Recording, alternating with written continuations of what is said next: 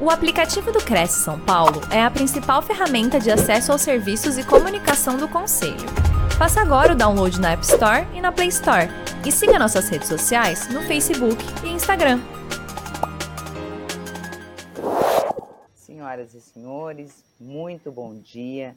Estamos aqui para mais uma live do Crescisp, Conselho Regional de Corretores de Imóveis hoje com o nosso parceiro, que já é nosso parceiro, já, já esteve conosco algumas vezes, Renato Prônio Teixeira da Silva. Como é que vai, Renato? Como é que você está? Oi, Márcia, bom dia, bom dia a todos. Prazer aí novamente estar com vocês né, em mais uma live. O prazer é todo nosso, nós é que agradecemos. Fica aqui o agradecimento em nome do nosso presidente, José Augusto Viana Neto, e de toda a sua diretoria, o fato de você estar aqui disponibilizando seu tempo, seu conhecimento para os corretores que nos acompanham aqui ao vivo, os internautas, pela TV Cresce, YouTube e Facebook. É muito importante a gente deixar registrado é, para aqueles que estão nos assistindo que essa live, assim como as demais, demais lives autorizadas pelos nossos palestrantes, elas ficam no nosso banco de dados, então a qualquer momento você pode rever, você pode indicar para um colega, você que pegou o conteúdo aí pela metade, é muito importante que você saiba disso e que possa ter todos esses conteúdos na palma da sua mão, né? Que você pode checar a qualquer momento pela TV Cresce. É um prazer realmente muito grande, Renato. Antes da gente iniciar, eu leio, eu passo para vocês agora o currículo do nosso palestrante. Ele é o Renato Prone Teixeira da Silva, contador com mais de 30 anos de experiência na área contábil. Atuou como controller em empresas de grande porte, foi professor universitário em cursos na área contábil por cinco anos nas universidades São Marcos e AMB Morumbi possui conhecimentos em planejamento tributário, levantamento de custos, formação de preço de venda, elaboração e entrega de relatórios, reporte pela US GAAP e IFRS. Atualmente é sócio proprietário da Prone, Assessoria Contábil e Empresarial SS. O tema da nossa palestra de hoje é como formalizar seu negócio e ficar em dia com o fisco falaremos de como formalizar seu pequeno, médio, grande negócio junto ao fisco, emitir seus recibos de RPA, nota fiscal, pagar seus impostos, impostos e entregar declarações anu anuais, que são as declarações de imposto de renda de pessoa física e as declarações da sua própria imobiliária. É isso mesmo, né, Renato? Exatamente, é isso aí. Que beleza. Então vamos para esse conteúdo. Eu te desejo uma excelente palestra e no final a gente retorna. Muitíssimo obrigado. Obrigado. Legal. Então, mais uma vez, bom dia a todos. Prazer novamente aqui é, estar em mais um evento proporcionado pelo Cresce de São Paulo. É, sou palestrante aí do Cresce, fiz, fiz, já algumas quartas nobres, vocês podem verificar aí na, nos vídeos em que, que já estão aí salvos aí no YouTube. E esse, esse, essa live de hoje eu quis fazer um pouquinho diferente, não quis entrar muito na questão contábil, cálculo de imposto. Eu acho que é, eu estou indo mais direcionado a, a, a, questões aí da nossa política, né? Nós estamos aí num ano de eleição em que o ano que vem vão se tomar muitas decisões, independente de quem for o nosso presidente, uma mudança também muito grande de governadores, é, todos aí estão acompanhando, e, e, e, e, a tendência do ano que vem é que a gente realmente coloque em pauta a reforma tributária. É um apelo já feito principalmente pelos empresários, não somente pela sociedade, mas é, em, direcionado muito aos empresários que estão realmente numa situação é, alarmante com relação à sua carga tributária. Então, uh, está se direcionando muito tendenciosamente mesmo que a gente tenha essa reforma tributária. E é lógico que toda reforma tributária vão ter alguns riscos. E, e, e falando um pouquinho do mercado imobiliário de vocês, corretores de imóveis. Eu vejo muitas pessoas me procurando e corretores que realmente não têm conhecimento algum, fazem da maneira que o mercado faz, que é basicamente, ah, eu recolho na minha pessoa física. Às vezes nem sabe qual que é a terminologia disso. Ah, eu declaro algum valor, uma comissão, uh, e, e, aí eu ponho lá no meu imposto, e meu contador faz, faz o cálculo do DARF, eu pago, às vezes pago, às vezes não pago. Então, existe aí uma, um, um problema muito grande, e, e, por isso que eu iniciei com a questão da reforma tributária, que é, de fato, a sonegação, a, de fato, a não formalização do seu pequeno negócio, e que acaba e poderá acabar em autuações e, é, muito, muito é, caras para o bolso né, de vocês. Então, aqui eu vou falar um pouquinho com vocês a respeito de como formalizar seu negócio. Porque dá uma vez um overview, né? Como que, como que você atua como autônomo, se é isso que você quer continuar como autônomo, mas como tem que ser formalizado para ficar de fato correto a sua opção.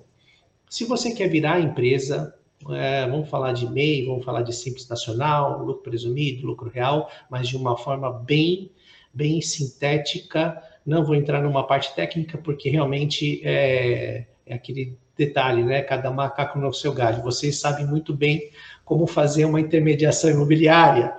E aí, quando a gente começa a falar de tributação, realmente é, fica cansativa e, ao mesmo tempo, vocês não vão entender em uma hora de evento virtual.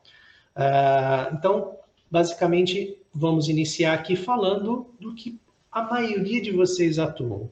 Nós vamos falar do corretor autônomo. Como que é um corretor autônomo? É exatamente é, é, é você registrar todos os seus ganhos na sua pessoa física, no seu CPF. Então, é, é, é, para que você possa estar tá recolhendo seus impostos de maneira correta, quais são os impostos. Então, aqui eu estou falando de uma maneira bem, bem resumida em que vai ficar fácil para vocês entenderem como que funciona. Um corretor autônomo, ele precisa primeiro ter o seu registro de autônomo. Aonde que você faz isso? Você faz exatamente na sua prefeitura local. E como que eu defino essa, essa, esse meu local? Basicamente é a sua residência. Você não precisa ter um estabelecimento comercial, portas abertas a público, porque esse tipo de atividade você pode estar. Tá, é, basta, basta, ter um telefone, né?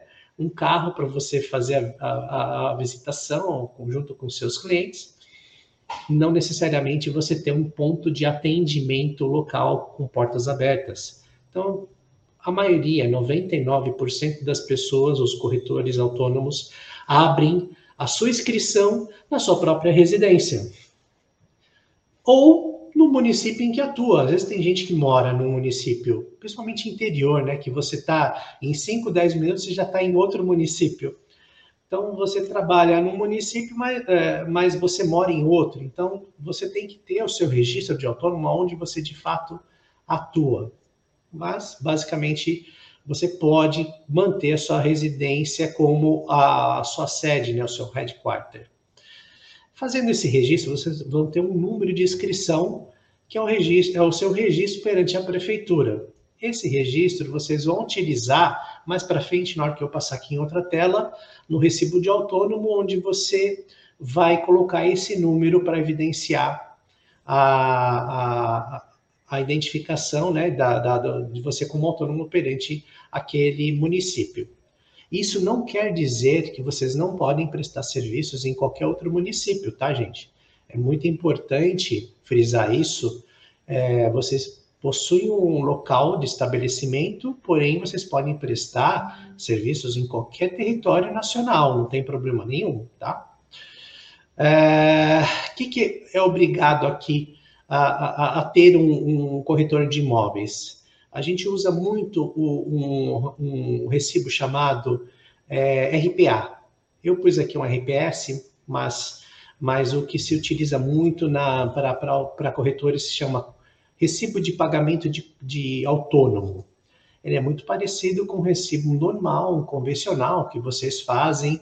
Não sei se vocês já viram também uma invoice, quando você faz algum serviço, presta algum serviço para fora do país, principalmente, isso é muito aceito, né? Esse tipo de documento lá fora. Aqui no Brasil já não. Você precisa ter um documento legal fiscal e o RPA, com o registro do autônomo, ele é um documento legalmente aceito aqui em território nacional. Então, eu vou explicar, vou mostrar para vocês um modelinho desse RPA. E aí, vamos entrar na questão tributária. A partir do momento que você faz uma emissão de um recibo de prestação de serviço, você, tá você tem como cliente pessoa física ou pessoa jurídica. Independente disso, você, é, quando você prestar esse serviço, você vai ter um imposto chamado imposto de renda é, pessoa física, que é a famosa tabela progressiva. Para quem ainda não conhece a tabela progressiva, eu coloquei o modelo dela aqui embaixo, para vocês verem que ela, ela é crescente, ou seja, a partir de X rendimentos que você vai receber, seja seu cliente pessoa física ou jurídica, você tem uma alíquota é, crescente do imposto, limitando ao teto de 27,5%. Ah, Renato, o que é essa parcela a deduzir do imposto de renda? Muita gente não conhece, mas quando você faz o cálculo do imposto de renda, você aplica o seu, o seu rendimento, você já tira o INSS, que eu já vou explicar para vocês, que é o item abaixo, e vocês vão encontrar a base de cálculo para cálculo do imposto de renda quanto que deu o rendimento do seu mês, vocês vão verificar qual que é a, a linha, qual que é a alíquota que vocês é, estão a, dentro dessa, dessa faixa de rendimento, aplicar esse, esse percentual e sobre o valor encontrado vocês aplicam essa parcela deduzir.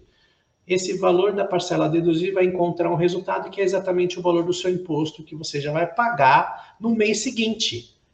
É exatamente esse é o ponto que, que muita gente erra. Você tem um rendimento lá como pessoa física, recebeu uma, uma intermediação imobiliária e aí você recebeu um dinheiro na sua conta. A partir desse momento, você já tem que fazer esse, esse movimento desse cálculo e paga já o imposto no último dia do mês subsequente àquele serviço prestado. Muita gente comete esse erro e acaba tendo que pagar aonde? lá na declaração de imposto de renda, na hora que ela coloca todos os rendimentos, aí ela já paga de uma vez só, numa pancada só. Tá certo? Não, não tá certo. Por quê? A Receita Federal ela pode questionar a tempestividade desse imposto. A partir do momento que você recebeu um rendimento neste mês de outubro, já é por lei sabido que você tem que pagar esse imposto já em novembro, no final de novembro e não no ajuste. O ajuste ele serve para outra questão. Qual é a questão? Quando você está pagando todos os seus meses de rendimento, você vem, pagando aquele imposto de renda lá todo mês, ou mês sim, mês não, conforme vai tendo receita, você vai demonstrar lá na receita, na, na, numa das fichas do seu imposto de renda, você vai demonstrar seus rendimentos e o quanto você já pagou de imposto mês a mês eu paguei já X reais de imposto. O que, que a Receita vai fazer? Ela vai pegar, tu, vai somar todos os seus rendimentos, somar todos os impostos já pagos e ela vai fazer um cálculo. E esse cálculo ela vai verificar se você já pagou o imposto suficiente ou se você tem ainda uma diferença para pagar. É exatamente esse é o ponto que você paga o ajuste. Se você não pagou nenhum imposto durante o ano, você está errado. Você corre o risco da Receita te cobrar a tempestividade. Então, ela vai falar todos esses rendimentos que você foi obtendo ao longo do mês a mês, você vai ter que pagar com multa e juros. O INSS, ele tem duas regrinhas importantes para vocês.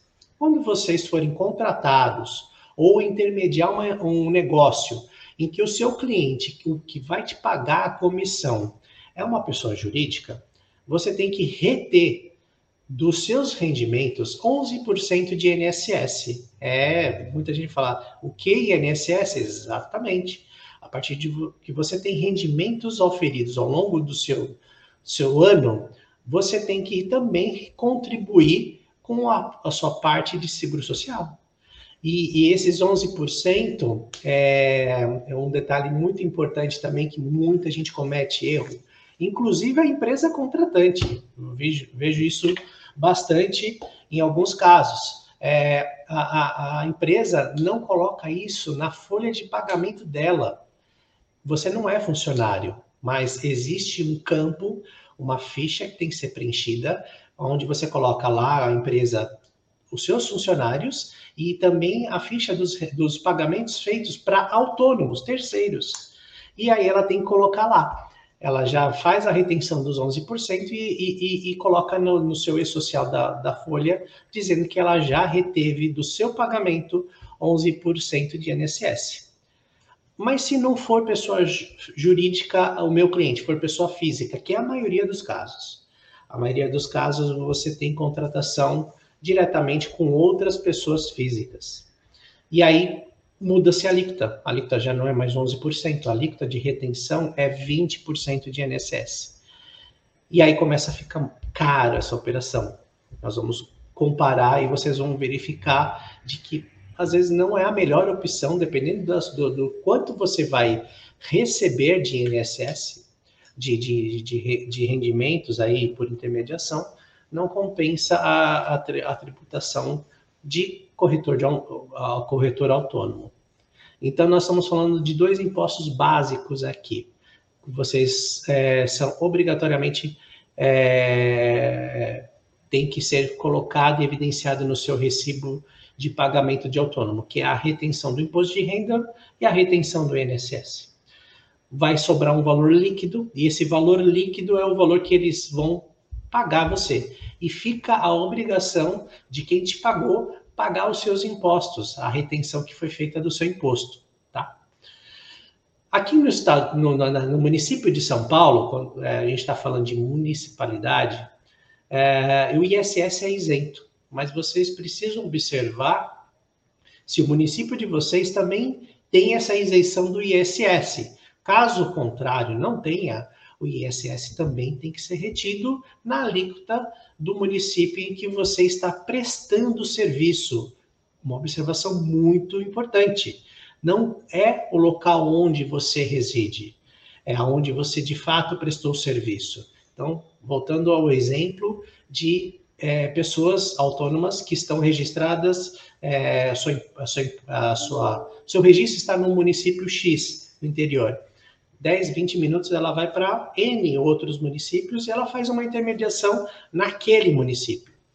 O é, é, que, que vai acontecer? Esse município tem ISS. O, o, o, município em que você está residente ou registrado como autônomo não tem.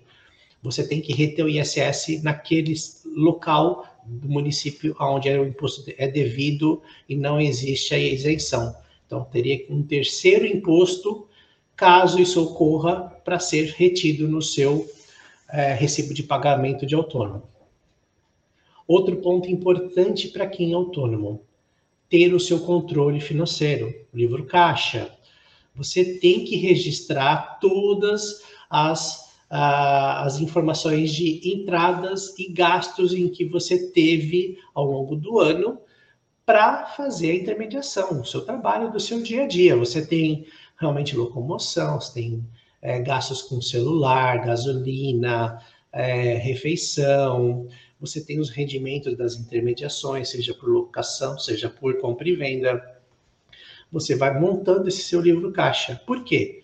Porque no final do ano você precisa colocar essa informação na ficha do seu imposto de renda, para você evidenciar todas as movimentações que você teve ao longo do ano.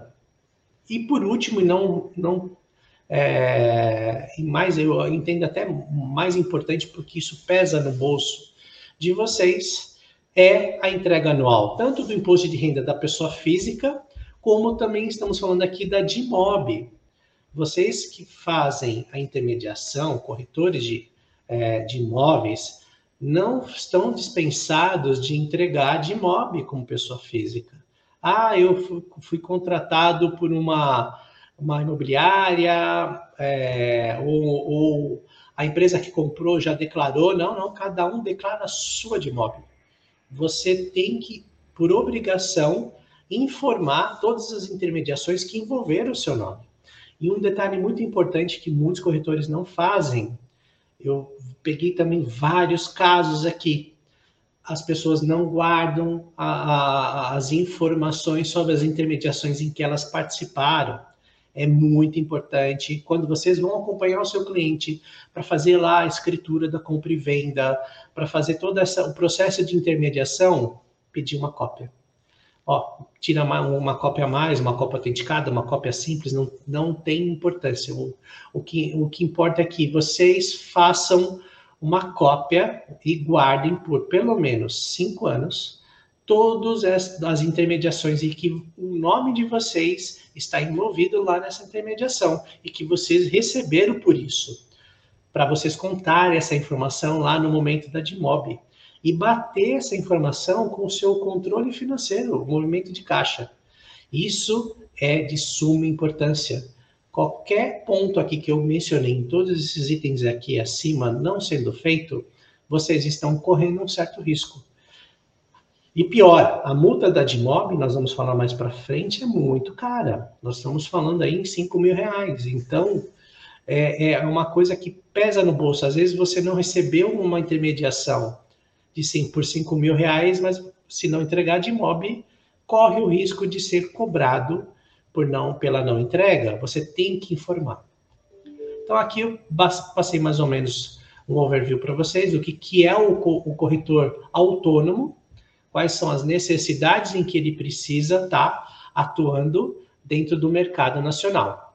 E aqui do ladinho eu falo um pouquinho, mais ou menos, uma alíquota média, a carga tributária do, do, do corretor autônomo, que gira em torno de 25%, entre o INSS o, o, e o imposto de renda. E, e ISS vai ser bem mais é, difícil vocês encontrarem algum município que tenha mas é aquela observação que eu comentei. Caso tenha, precisa estar tá retendo no seu recibo, mas é, a gente vem acompanhando e vê que a maioria dos municípios tem essa isenção, até para incentivar, de fato, a, a, necessidade de ter mais autônomos formalizando e, e regularizando o seu negócio.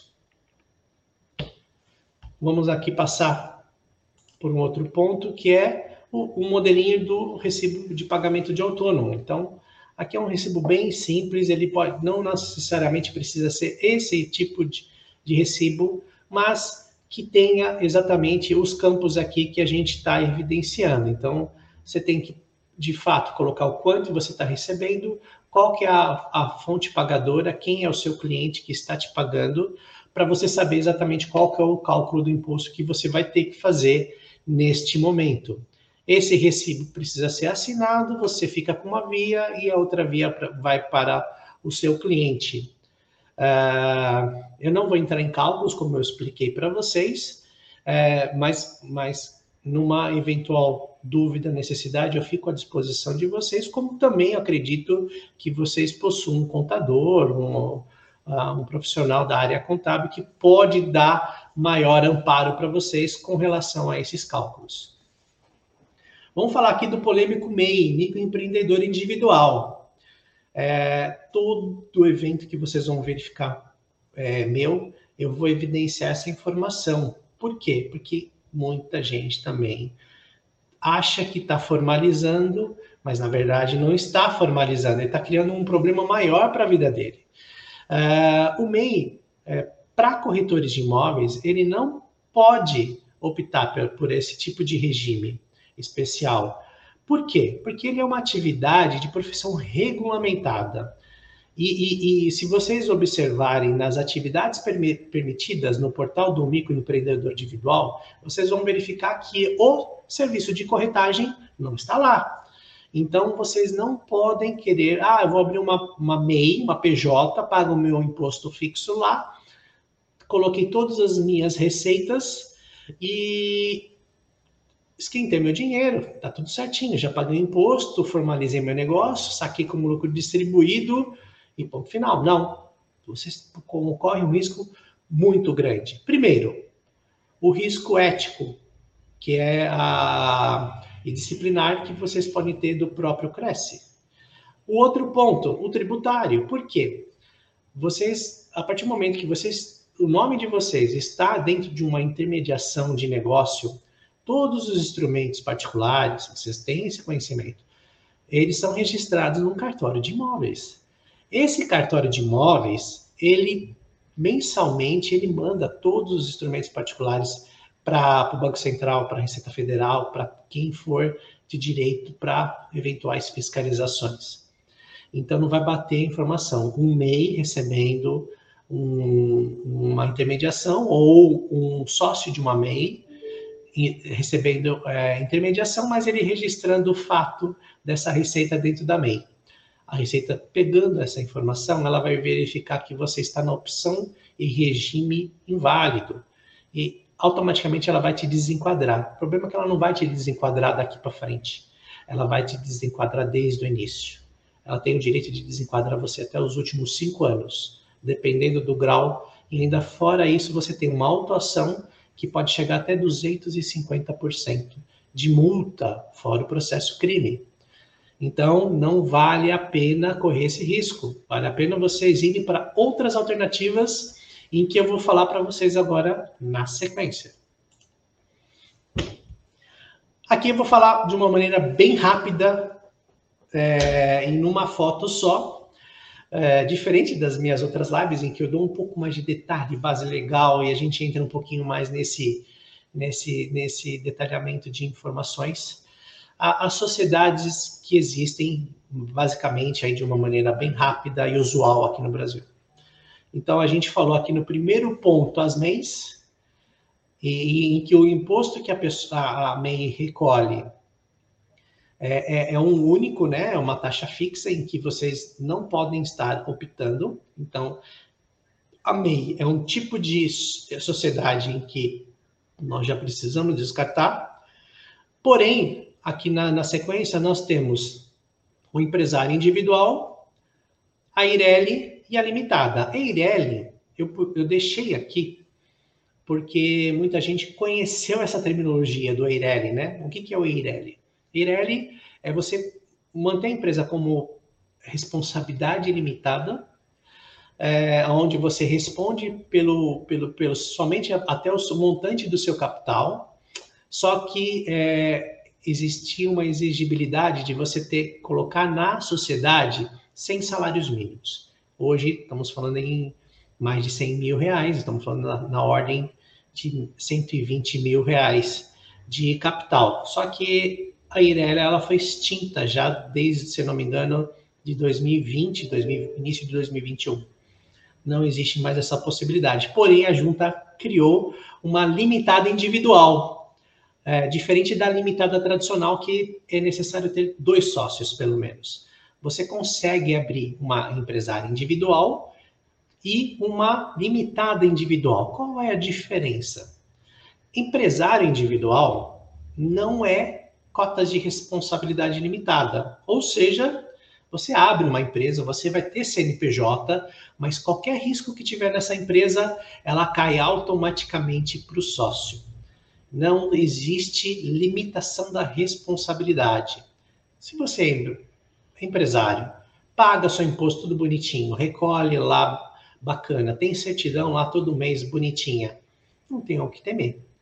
Porém, se tiver alguma reclamação, um problema, um problema jurídico, algum, alguma intermediação em que a sua empresa participou e que está correndo algum processo você automaticamente também responde por ela, por qualquer dano que teve da, causado e que a empresa é a responsável e você é o corresponsável.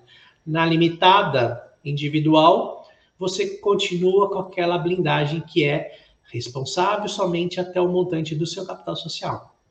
Então, você segrega mais a sua vida pessoal com a sua vida jurídica como empresário.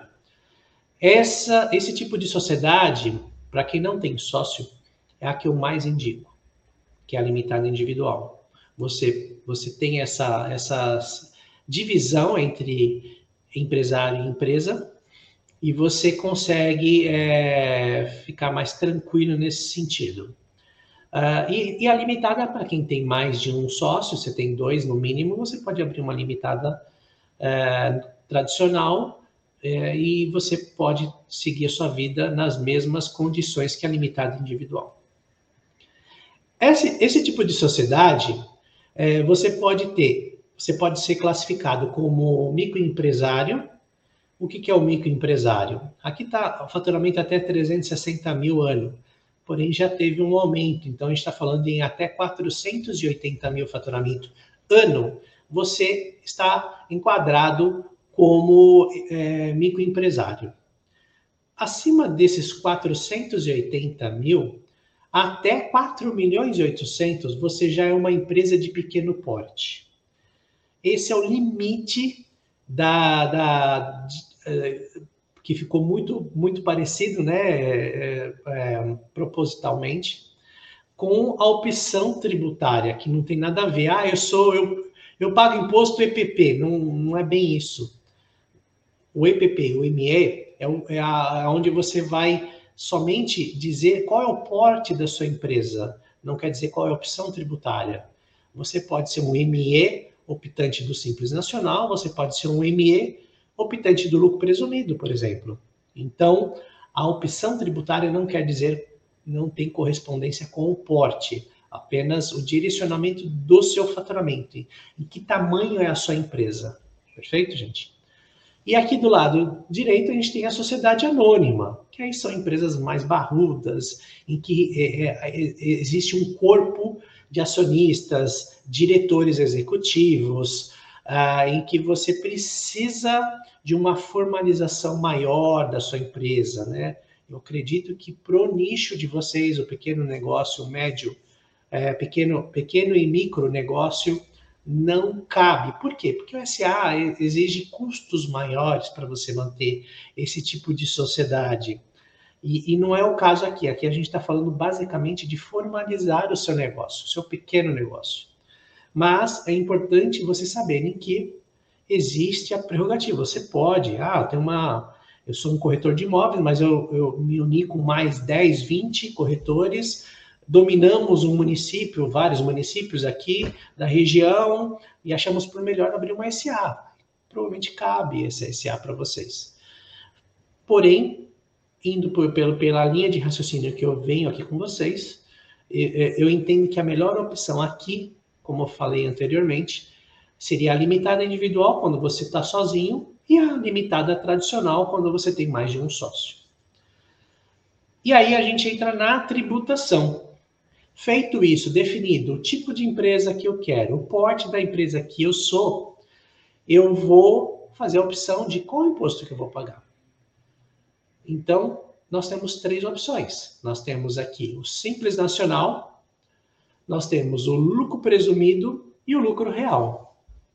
Falando um pouquinho do Simples Nacional, eu já dou uma enfatizada um pouquinho maior e coloco já dois quinais que são basicamente o que vocês mais utilizam, que é o 6221, 8/01 e o barra 02, que trata a corretagem de compra e venda e avaliação de imóveis, como a corretagem no aluguel de imóveis. Então você trabalha com as duas opções compra e venda e locação. Esses dois quinais, eles estão direcionados automaticamente ao nexo 3 do Simples Nacional, que é uma das menores tabelas, os menores anexos para se pagar o imposto é, único perante a todos os órgãos. Por que a todos os órgãos? Você paga todos os impostos pertinentes à sua atividade numa só guia, que ela é administrada pela Receita Federal, que é o famoso PGDAS. Porém, lá, se vocês entrarem mais no detalhamento, vocês vão verificar que um percentual de cada valor que, que vocês pagam ali, ele é direcionado ao município, ao estado ou à União. Ou seja, lá tem o ISS, então a gente está falando do município, um percentual daquele imposto vai para o seu município, se você está falando, se você fosse comércio, você teria o ICMS, um percentual desse imposto iria para o Estado, e os demais impostos que são relativos à União, que é o PIS, COFINS, o imposto de renda, a contribuição social sobre o lucro, o, e, o, e a contribuição a, patronal, que é o INSS. Vocês já pagam tudo numa alíquota só. E aí a gente tem faixas de faturamento. A primeira faixa são faturamentos até 180 mil ano. Então, como que é feito esse cálculo? Até 180 mil ano, você vai aplicar 6% sobre o seu faturamento mês a mês e recolher esse imposto no mês subsequente também. Cada tipo de imposto, ele tem um vencimento específico especificamente, a gente está falando do Simples Nacional, nós estamos falando em um recolhimento do PGDAS sempre no dia 20 do mês subsequente. Ou seja, vocês receberam o valor, a importância, e aí no mês seguinte, após receber essa importância, vocês recolhem o imposto relativo a essa sua receita. E aí, pagando esses 6%, você já pagou tudo, tudo. Não tem mais nenhum imposto a ser recolhido. Ah, Renato, uh, e o meu Prolabore? Então, aí a gente entra num ponto importante. Uh, existe uma decisão da, do, do, INSS em que ela, ela explica exatamente o que é rendimento tributável e rendimento não tributável. Uh, atualmente no, no Brasil já tentaram fazer isso, principalmente no começo do ano. Não sei se vocês já ouviram falar que eles estavam querendo tributar o lucro distribuído das empresas. Por enquanto, essa, essa, essa, esse projeto de lei não foi aprovado. Ele, ele foi parado, paralisado até uma decisão é, de, de, de nomear um novo presidente. Passada a eleição, com certeza esse tema vai voltar à tona. Não sei se vai ser aceito ou não, se dentro das reformas tributárias vai estar incluso a questão de tributar o lucro distribuído, mas até o momento Uh, lucro distribuído ele é isento.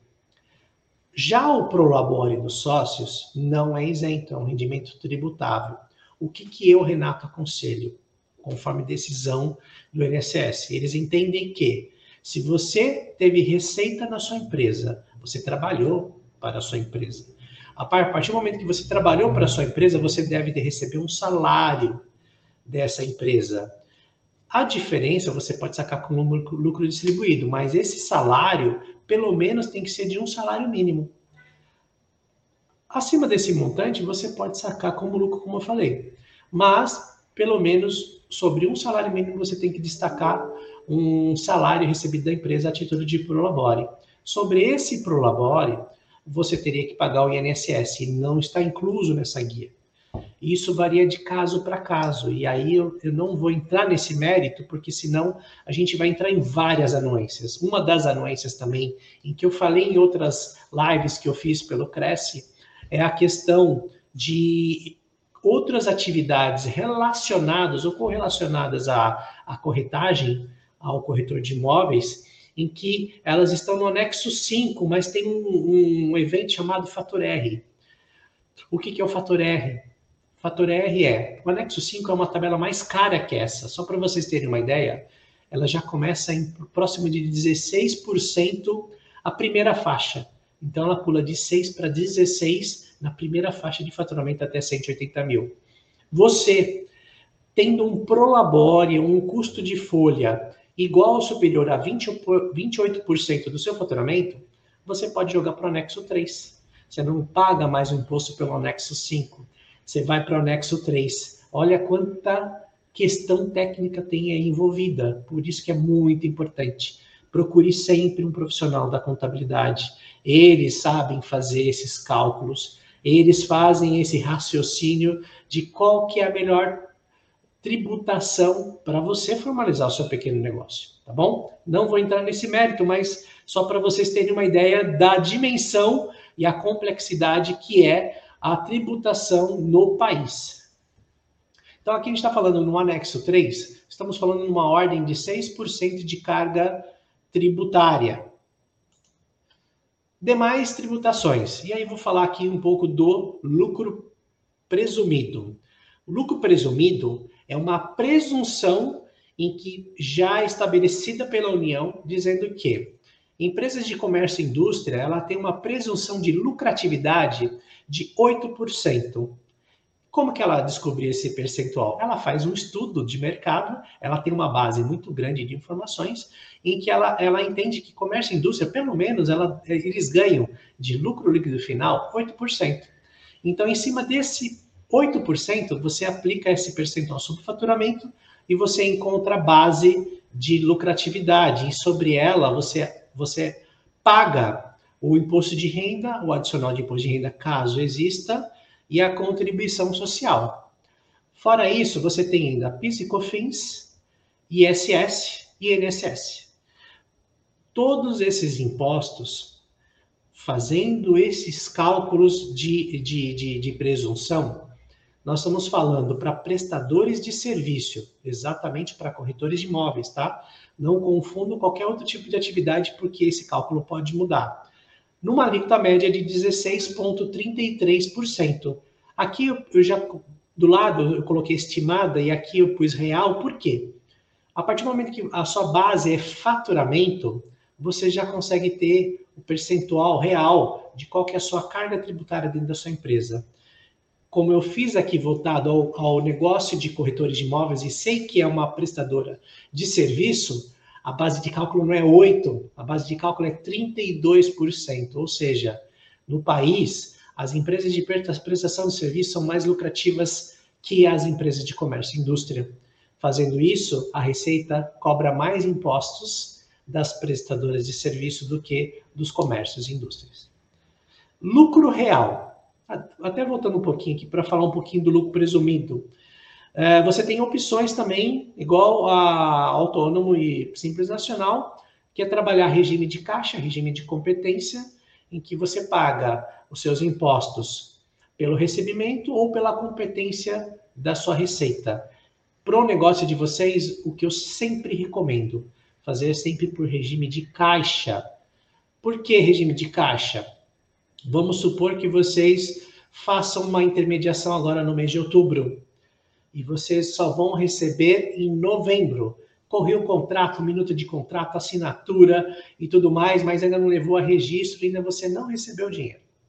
Pode ter até levado a registro, mas ainda você não recebeu o valor. É, por regime de competência, a base do seu, da sua receita é outubro e você vai pagar o imposto em novembro. Porém, se você fizer por regime de caixa, a intermediação pode ter acontecido em outubro, mas você recebeu somente em novembro, a base da sua receita é novembro e você vai pagar o imposto quando? Em dezembro. Ou seja, você ganhou mais um mês e você primeiro teve o dinheiro no bolso para depois pagar o imposto. Tem muita gente que fala, teve, às vezes teve é, desmembramentos maiores, problemas maiores na intermediação, em que vocês levem um mês, dois meses para receber e aí já tem o imposto vencido para pagar e aí não vale a pena o regime da competência. Lucro real. Lucro real é a mesma tratativa é, tributária, onde você tem uma carga é, de impostos similares, porém as alíquotas são diferentes. Vocês vão observar que o PIS e COFINS, eles mudam muito, muito. E aí que, que é um detalhe no lucro real. Lucro real, na base já não tem presunção, não tem qual que é a sua estimativa de, de, de, de lucratividade, não. O lucro que der é o lucro que você vai pagar de imposto de renda adicional e contribuição social. No, na atividade de vocês, é, um, é uma tributação que eu não recomendo, porque vocês não têm despesa. Basicamente, é uma, é, vocês só possuem a receita, pagam os impostos, pagam um contador e o que sobrar é lucro. Então, o lucro de vocês é superior a 70%, 80%. E aí vocês vão pagar um, um, um imposto de renda, uma contribuição social sobre esses 70%, 80% de lucro. Por isso que esse tipo de configuração tributária eu também não recomendo. Uh, já o PIS e COFINS, diferente do presumido, você paga no presumido sobre o base de faturamento. PIS e COFINS, você tem o, o benefício de, se você tem despesas, custos operacionais para o seu negócio, você vai aplicar essa alíquota para a receita e você vai aplicar essa mesma alíquota para os seus custos. E uma observação importante: nem todos os custos são aceitos pela receita. Por isso que, mais uma vez, vocês precisam procurar um profissional da contabilidade, porque ele sabe exatamente quais são os custos que são dedutíveis, que são aceitos pela Receita para você aplicar esse crédito de imposto. A diferença entre débito e crédito é o imposto que você vai recolher no mês subsequente à sua receita. E aí nós estamos falando numa carga tributária de 34% média, tá? Então a gente pode falar numa carga maior, dependendo do seu resultado, é, seja menor o resultado, vai pagar uma carga menor, seja maior o seu resultado, uma carga maior que 34%. Ela tem uma, uma, uma oscilação muito grande. Vai, vai depender de todo mês o resultado que você tem, você vai pagar uma carga tributária diferente. A presunção é cara crachá, 16,33 e não paga mais nada e nem a mais, a mais ou a menos. Vamos falar rapidinho da DIMOB. Eu, eu introduzi a DIMOB durante a apresentação, principalmente quando eu falei lá de autônomo. Por quê? Porque muitas pessoas me perguntam, Renato, mas eu sou pessoa física, por que, que eu tenho que entregar de imóvel? A partir do momento que você formalizou que você é um corretor autônomo, você tem inscrição municipal, você participou de intermediação, você obrigatoriamente, eu, e eu recomendo sempre, fazer um certificado digital guardar todas as suas intermediações do ano e você informar as intermediações em que você participou. Você vai informar sempre as mesmas informações que as outras partes também vão fazer. É, porém, não importa, você fez a sua. Você falou quem foi, quem foi a parte compradora, quem foi a parte vendedora na, na, na, na, na locação, quem foi o locador, locatário, não importa. O que importa é que você tem a base, você tem uh, um valor recebido por essa intermediação e você está declarando a sua parte. E aí, o que, quais são esses tipos de, de operações? Seja operações de construção, incorporação, loteamento, a intermediação, que é o que eu falei aqui, na, na aquisição e alienações, no ano em que foram contratadas. Essas declarações são sempre oriundas do exercício anterior. Ou seja, então tudo que acontecer agora durante o ano e já aconteceu durante este ano de 22, vocês precisam entregar de imóvel sobre essa, esse tipo de transação que vocês é, participaram no mês no ano subsequente. E, geralmente ela cai em fevereiro do ano subsequente. Por conta aí de, de, de oscilações de mercado, pandemia, teve algumas prorrogações, mas a de MOB por, por, por, por questões aí é, anuais, geralmente ela cai no último dia do útil do mês de fevereiro do ano subsequente. Uh, outro ponto também que, que envolve de MOB são pagamentos efetuados no ano, é, discriminados mensalmente, decorrentes à locação, sublocação, intermediação de locação, conforme eu falei para vocês. As obrigatoriedades ah, na lei eles falam exatamente isso, pessoas jurídicas e equiparadas. Então muita gente fala, não, Renato, é só PJ que entrega. Não. As equiparadas, que é o caso do autônomo, que, que eu expliquei no primeiro slide, ele também se enquadra como equiparado. E aí você corre exatamente esse risco de não ter informado intermediações em que você participou.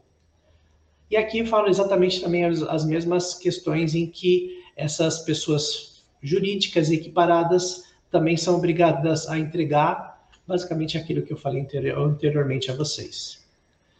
Não obrigadas à entrega. Você é um corretor de autônomo ou, ou uma pessoa jurídica que, que teve intermediação, mas se não teve nenhum recebimento durante ao longo do, deste ano, ou do ano calendário que você vai entregar, não precisa você entregar uma DIMOB sem movimento. Não existe isso.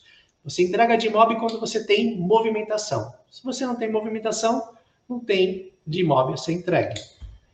Basicamente é isso que aqui que eu, que eu explico para vocês. E aqui eu coloco um ponto importante, que é algumas observações, já o meu último slide. Uh, eu falei anteriormente para vocês guardarem pelo menos por cinco anos as documentações de todas as operações em que vocês intermediaram, seja compra e venda, recibos de RPA, uh, extrato bancário, uh, o, o, controle do movimento financeiro da, do, da, da, sua empresa ou da sua pessoa física, uh, falar aqui sobre a entrega que eu já expliquei também, que é todo mês de fevereiro, último dia do mês de fevereiro de cada ano posterior. Aqui eu vou falar da multa. Então, cada, cada mês atrasado existe a aplicação de 5 mil reais por multa de atraso. É, muita gente que não entregou, se a Receita Federal um dia pegar ou questionar que você não entregou, ela vai fazer simplesmente esse cálculo, 5 mil reais por mês de atraso. Uh, cancelamentos, retificações que vocês precisem fazer da DIMOB, elas podem fazer a qualquer momento, desde que sejam tempestivas. O que é essa tempestividade? Você pode receber uma autuação. Uma autuação, já uma notificação de que você não entregou e que já existe multa e que é X mil reais para pagar. Posso entregar, posso entregar uma, uma, uma ou uma notificação de um, uma informação que você não você colocou errado e que você precisava corrigir? Posso retificar? Não. A partir do momento que você já foi notificado, em que você já foi autuado, já não cabe mais a tempestividade. A tempestividade é a correção dos fatos antes que aconteça qualquer tipo de autuação ou notificação por parte dos órgãos públicos que queiram algum questionamento a respeito. Uh, e aqui eu volto a falar na questão do regime caixa, né? É, a DIMOB ela é exatamente isso. Todas as operações que houver um recebimento da, do, da importância do fato que aconteceu, a intermediação, a locação, é, o, é, é, a, é, a, informação que vocês vão colocar na DIBOB. Ela é muito parecida com a declaração anual de imposto de renda, que também é por livro caixa, para justamente ter o cruzamento das informações. Você falar a mesma informação que qualquer outra parte envolvida também disse para vocês. Aqui eu deixo então o meu contato. É, fico à disposição caso as pessoas tenham mais dúvidas a respeito. Aí a gente pode entrar na particularidade de cada um e, e já mais uma vez deixa, é, deixar agradecido aí ó, a Marcia, a todo o conselho é, por mais uma, um evento desse importante que a gente consegue trazer um pouco mais de conhecimento a vocês e me coloco à disposição caso tenha alguma dúvida. Que ótimo, Renato. Bom, o que, que eu vou falar para você? Eu vou realmente registrar aqui o meu ponto de vista, tá? É uma palestra, não tem como a gente não falar que é uma palestra com dados totalmente técnicos, né? Com informações totalmente técnicas. Mas, é assim, eu destaco muito algumas informações que eu considero, assim, extremamente importante para todos aqueles corretores que estão nos assistindo. Primeira coisa, é, que você falou bem no início, que eu acho bem importante, independência, independente da nossa política e quem ganhe é, para lá ou para cá, a preocupação com a reforma tributária o ano que vem, que a gente vai ter, e, assim, o, é, baseado nessa preocupação, o quão é, organizado, o quão documentado a gente vai ter que estar tá para isso, tá? Isso foi a primeira coisa que você trouxe que eu achei assim de fundamental importância e que todos aí que estão nos acompanhando vejam com esses olhos, eu acho, eu considero muito importante. E outra coisa também você trouxe uma bagagem assim infinita, N informações, assim, questões técnicas, que nem sempre o corretor de imóveis ele tem conhecimento dessas questões técnicas. Então, o quão importante é ele procurar um profissional habilitado para isso. Habilitado, com, conhec é, com conhecimento em todas essas questões. Você disse o quanto que, de repente, o que, que é real de, se, de, de, de ser pago e o quanto, de repente, o profissional, às vezes, por um desconhecimento, querendo realmente estar é, tá certinho, né? correr atrás de algumas informações que, às vezes, não são tão importantes e acaba pagando, de repente, situações que não são tão necessárias, igual aqueles tributos que são é, é, imprescindíveis, que são necessários serem pagos. Né? Então, assim, a, a, outra coisa também, a complexibilidade que você trouxe aí, tributária. que o corretor nem sempre tem conhecimento. Então, a gente precisa ter um profissional que conheça e que realmente colabore é, com o nosso trabalho, que às vezes não é uma, um, um viés de tanto conhecimento do corretor de imóveis. É isso, pelo menos é isso que ficou é isso muito mesmo. claro para mim. É isso mesmo. Eu quis realmente não entrar muito detalhe, mas eu precisava mostrar as diferenças né, tributárias existentes e, e até para eles terem um panorama de, de ver, vale a pena? Porque cada caso é um caso. Vocês viram que eu não, tá. em nenhum momento aqui eu falei, olha, a melhor opção aqui é lucro presumido. Não. Eu mostrei a carga tributária e isso vai depender de negócio para negócio. Qual que é a melhor? Na apresentação, fica claro que o Simples Nacional é, é a melhor opção, até melhor que autônomo, porque você paga 6% e acabou. Mas a gente tem que analisar ponto a ponto. É a atividade que você executa, cai no anexo 3, cai no anexo 5, tem que ver todas as anuências.